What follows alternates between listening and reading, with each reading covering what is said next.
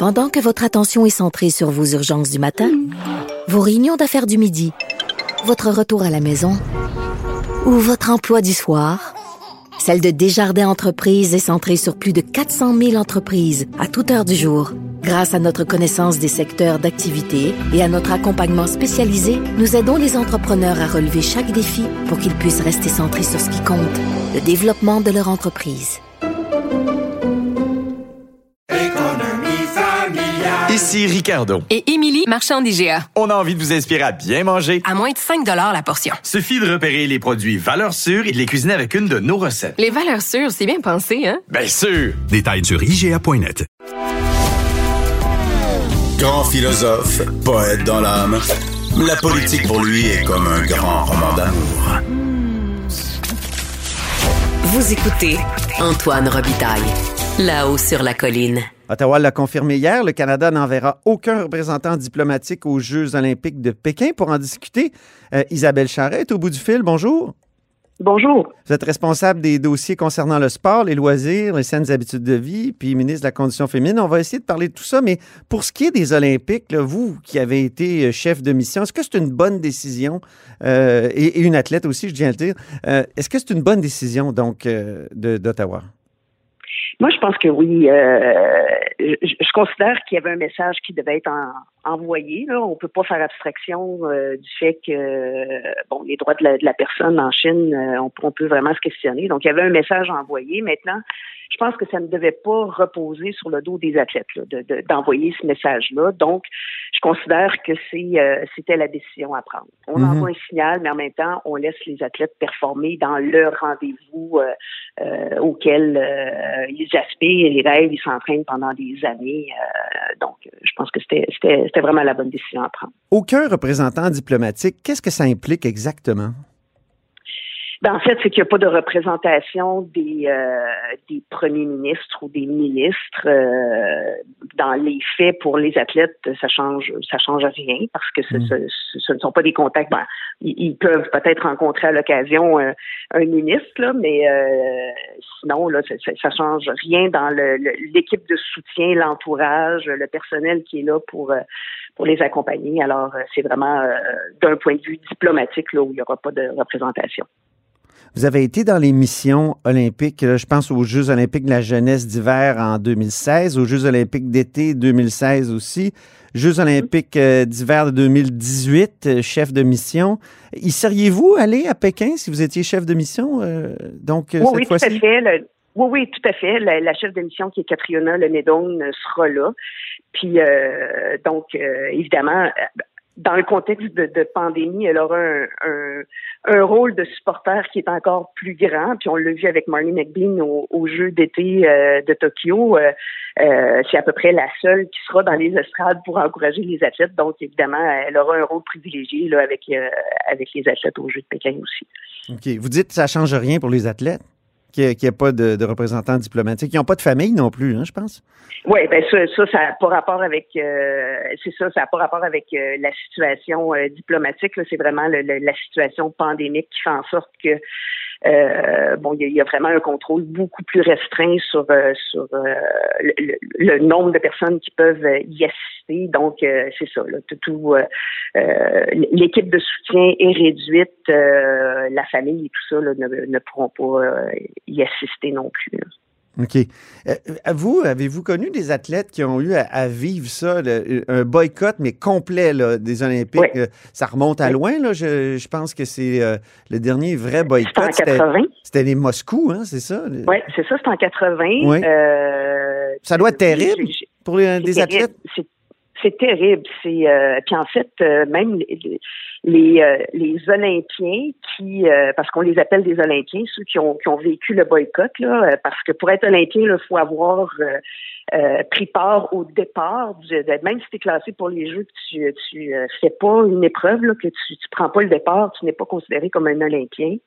Hmm. Pour ceux qui ont vécu le boycott, ils sont quand même considérés comme des Olympiens parce que, vous dire, l'impact que ça a sur euh, sur leur vie là. Euh, moi, moi j'en connais. Puis tu sais, quand tu t'es préparé toute ta vie pour euh, pour un événement et que tu ne peux pas y assister, mais surtout l'impact que ça a, le boycott sur sur la situation véritablement. Là, je pense que c'est juste de faire porter, comme je disais tantôt, le fardeau aux athlètes qui, dans le fond, n'a pas une influence très grande sur ce que ça va changer pour la situation. Dans le mhm. cas qui me concerne, c'est les droits humains. Là.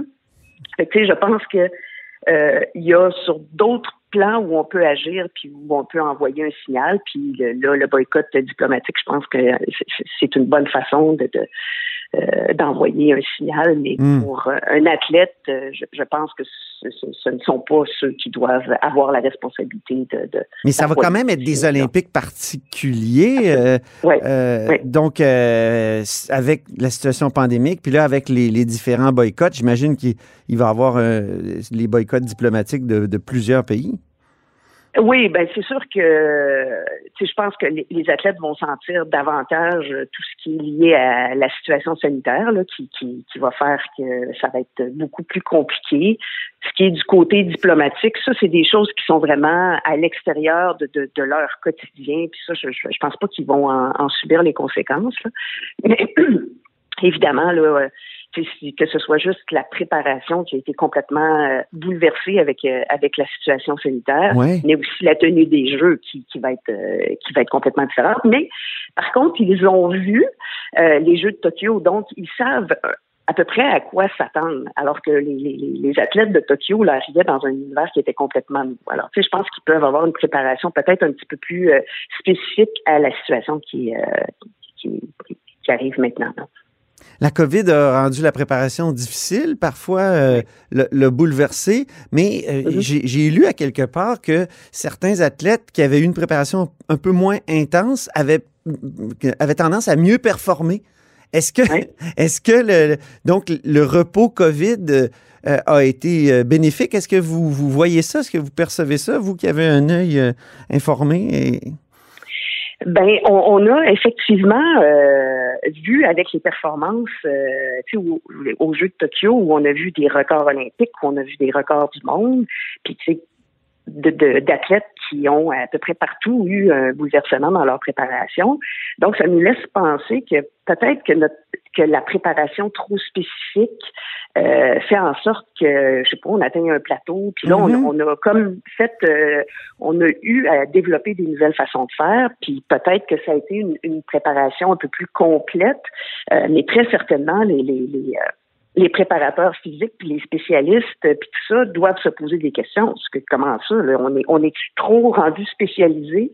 Puis euh, ça sert pas à notre sport finalement. Puis, puis là, il faudra voir aussi à long terme. Est-ce que là, c'est c'est je sais pas, c'est le fruit d'une année. Puis si c'était toujours une préparation comme celle-là, ben mm-hmm. ça réduirait les performances? Je, je, je ne suis pas spécialiste, mais une chose est certaine, c'est que ça a changé les façons de, faire, les façons de voir. Ça a peut-être aussi enlevé une certaine pression pour, pour, euh, pour, des athlètes qui ont fait en, sorte qu'ils euh, ont mieux performé au jeu.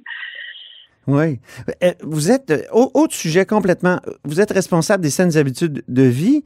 Euh, marcher pour aller à l'école, là, moi, je, mm-hmm. milite pour ça depuis longtemps. Les, pénuries de chauffeurs et de chauffeuses d'autobus dans certains secteurs au Québec, dans certaines régions, est-ce que c'est pas une occasion de, de, redécouvrir la marche pour aller à l'école ou de sécuriser des, des passages pour favoriser la marche?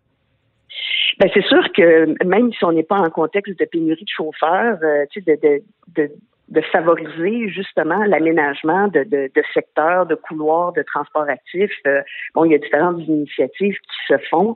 Je pense qu'on devrait le faire en, en tout temps parce qu'effectivement, je, je, je, je, crois fermement que, que le transport actif, c'est une très bonne façon d'avoir des saines habitudes de vie puis de, euh, d'avoir un, un, corps sain puis d'être en santé. Alors, euh, dans, dans, tous les contextes, je pense que le transport actif est une, mm-hmm. est, est, une bonne façon de faire. Moi, je, j'ai toujours marché pour aller à l'école, même si j'étais dans un circuit d'autobus, je préférais marcher, même au primaire.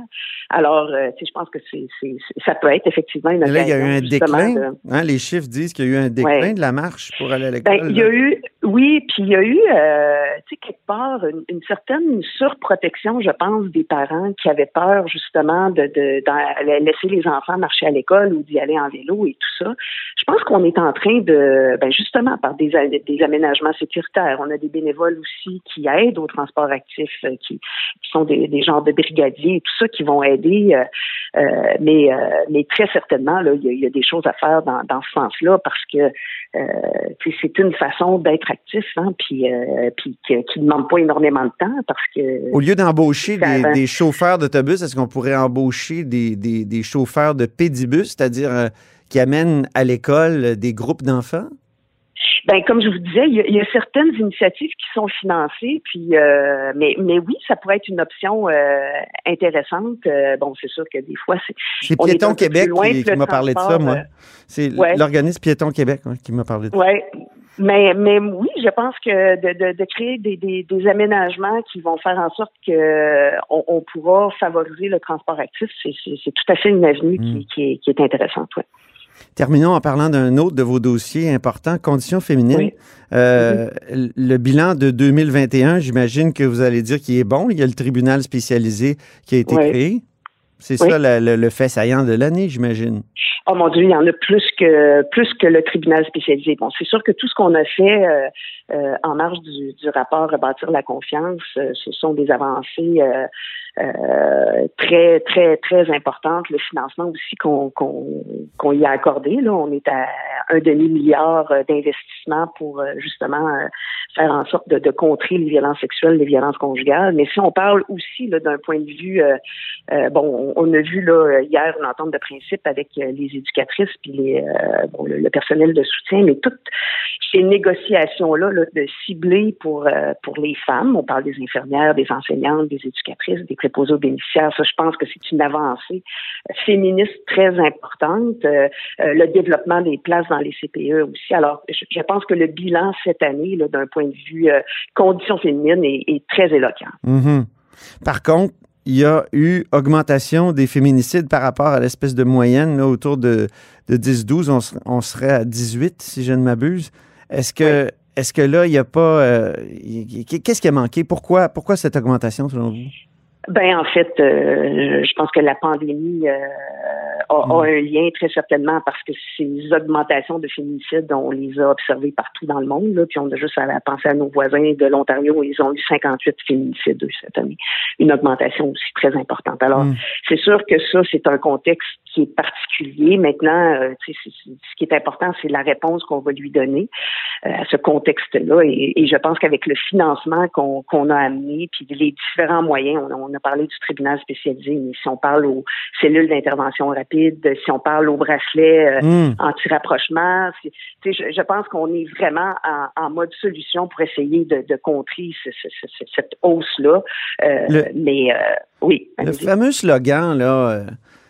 Pas une de plus, moi j'en suis, je trouve ça mm-hmm. intéressant, mais est-ce que c'est pas une utopie en même temps? L'État peut pas tout prévenir, peut pas prévenir toutes les situations. Non, évidemment, et, c'est pour ça qu'il faut agir sur plusieurs plans. Il faut, euh, bon, on, parle de l'accompagnement des victimes, mais on parle aussi, bon, je, parlais des cellules d'intervention rapide. Il faut parler de l'éducation aussi, puis euh, ça aussi, on, on s'y attarde beaucoup de comment euh, inculquer aux jeunes ce qu'est qu'une relation égalitaire, puis de ne pas accepter une relation qui ne l'est pas. Donc, uh-huh. ça part d'un très bas âge, mais c'est sûr que ça, c'est un, un, projet de société. Il faut que tout le monde s'implique. Et, je pense que c'est effectivement une utopie de dire qu'il n'y en aura plus jamais de féminicide, mais euh, comment on peut quand même essayer de le réduire? Ben, je pense que c'est en, ayant, en mettant des moyens en place et c'est ce qu'on est en train de faire. Est-ce que la transpartisanerie qui avait conduit au rapport Rebâtir la confiance, est-ce qu'elle va renaître? Parce qu'on s'en est parlé ici à la haut sur la colline en, avril, là, ça, s'est étiolé, puis finalement, il n'y a plus vraiment de transpartisanerie. J'entends par là l'espèce de comité euh, euh, qui avait été créé de tous les partis. Euh, est-ce mm-hmm. qu'elle va, est-ce qu'elle va renaître, la transpartisanerie, en 2022? Euh, ben, je, je, pense, en fait, dans différents dossiers, euh, les oppositions sont appelées à, à intervenir, que ce soit par les questions, par, que ce soit par les propositions et tout ça. Il y a toujours une forme de transpartisanerie.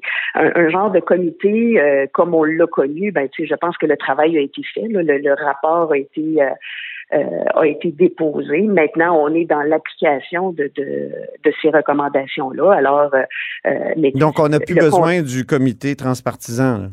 Ben, je, je, je crois pas. Là, on est vraiment rendu dans, dans la, la job de bras de, de, le mettre en place, ce, ce rapport-là, et c'est ce qu'on est en train de faire. Alors, mais au-delà de ça, je pense que le, travail que, que, que, les oppositions euh, fait, c'est une certaine veille de, de, de, ce qui est mis en place, et ça, ils continuent de le faire, puis on, on, on le respecte et on travaille avec euh, cette, avec cette façon de faire. La priorité pour 2022, euh, parmi les 190 recommandations? Oui, ben on, on a. De rebâtir la confiance. Euh, oui, ben c'est ça. Il y, a, plusieurs choses sur lesquelles on travaille. Là, on est on était en appel de projet justement pour euh, les cellules d'intervention rapide là euh, dans différentes régions. Donc ça, c'est ça, ça va être la mise en place de ça. Donc il y, a, toutes sortes. on parle beaucoup de la formation aussi. Ça aussi, c'est encore en train de, de, de se mettre en place. Le tribunal spécialisé, on l'a annoncé, mais là, il faut aussi le mettre en place. il y a beaucoup de choses qui vont découler de ça. Euh, donc, une priorité, euh, je pense que c'est difficile de, de la nommer, mais il y en a tout plein. Puis, euh, et, je pense qu'il faut justement une recommandation seule ne sera pas un moyen de contrer. Mais il n'y a pas un premier geste qui va être posé, mettons, en 2022? Ben en fait, premier parlons des cellules d'intervention rapide, qui l'appel de projet a été fait, on fera l'annonce de, des projets qui ont été retenus. Ça pourrait être euh, dans les prochaines semaines qui seront annoncés. Ben, merci beaucoup, Isabelle Charret. Merci à vous. Merci. Isabelle Charret, ancienne olympienne, qui est ministre responsable des dossiers concernant sport, loisirs, saines habitudes de vie et conditions féminines. Et c'est ainsi que se termine là-haut sur la colline en ce jeudi. Merci beaucoup d'avoir été des nôtres. N'hésitez surtout pas à diffuser vos segments préférés sur vos réseaux. Et je vous dis à demain.